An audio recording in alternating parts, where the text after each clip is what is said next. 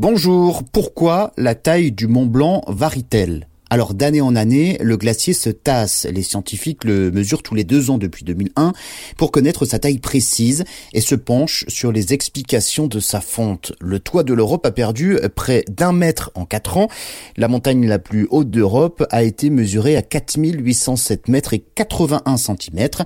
C'est 91 centimètres de moins donc par rapport à la mesure de 2017. C'est en 2007 qu'a été relevée l'altitude la plus élevée, 4810 mètres et 90 Depuis, la taille du Mont Blanc ne fait que de varier. Alors, pour la simple et bonne raison qu'à son sommet, il y a une couche de neige éternelle qui fonctionne comme une congère et qui varie en fonction des vents d'altitude et des précipitations de neige. Et ces faibles variations de la hauteur du Mont Blanc, d'une année sur l'autre, ne sont pas liées qu'à l'évolution du climat. Les températures à ces altitudes sont toujours négatives, même en été, donc la glace n'y fond quasiment jamais. Donc c'est à cause des vents qui érodent la couche de neige éternelle et puis des années également où il y a moins de neige que d'autres années.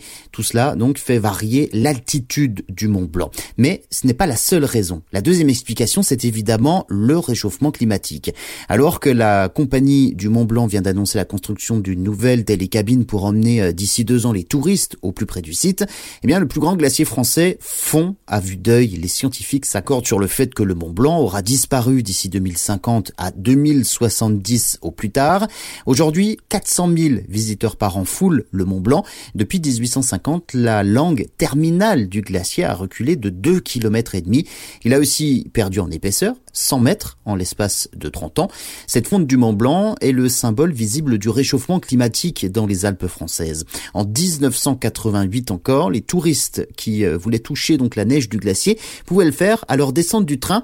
Maintenant, avec l'accélération de la fonte de la glace, il faut euh, maintenant aller beaucoup plus loin, d'où cette télécabine en construction qui vous emmène en contrebas jusqu'à un long escalier. Et chaque année, de nouvelles marches sont donc construites pour atteindre le niveau de cette glace.